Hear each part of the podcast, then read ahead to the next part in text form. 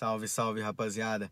Continuando o mês de outubro sobre a reforma protestante, falando sobre, sobre o que precisamos mudar na igreja, em algumas igrejas hoje, queria ler com vocês 1 Timóteo 6, do 3 ao 5, que diz: Se alguém ensina falsas doutrinas e não concorda com a sã doutrina do nosso Senhor Jesus Cristo e com o ensino que é segundo a piedade, é orgulhoso e nada entende, esse tal mostra o interesse doentio por controvérsias e contendas acerca de palavras, que resultam em inveja, brigas, difamações, suspeitas malignas e atritos constantes entre aqueles que têm a mente corrompida e que são privados da verdade, os quais pensam que a piedade é fonte de lucro.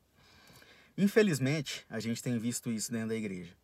Esses falsos mestres querendo espalhar falsas doutrinas no meio cristão e isso é absolutamente errado. Eu passei por algumas igrejas alternativas ah, nos últimos anos, algumas igrejas undergrounds, se podemos chamá-las assim. Mas, infelizmente, elas eram dotadas de falsos mestres e de falsas doutrinas. E em uma dessas, eu tive o desprazer de estar com o líder delas, e o líder desta igreja, ele aproveitava das pessoas nas suas fragilidades. Infelizmente, existem muitos líderes e muitas pessoas que aproveitam das fragilidades das pessoas para as explorarem.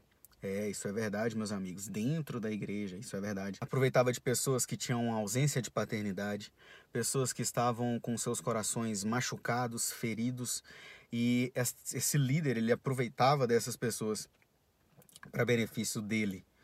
Então tudo girava em torno disso aqui que o texto está dizendo que os quais pensam que a piedade é fonte de lucro. Então sempre ele visava algo que aquela pessoa poderia trazer em troca para ele. Ele até perguntava para alguns que qual o benefício que você acha de estar tá andando comigo vai trazer para você. É, a sua amizade comigo, você vai ter. Qual o benefício que você espera em troca? Como assim, irmão? O evangelho é servir, não é lucro.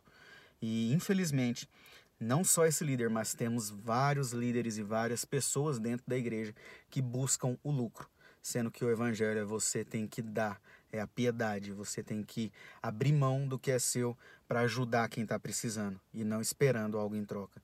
Então, continuo afirmando, nós ainda precisamos de uma reforma em algumas igrejas, em algumas denominações que não têm levado o evangelho a sério, infelizmente. Que Deus te abençoe, querido. Um abraço. Thank you.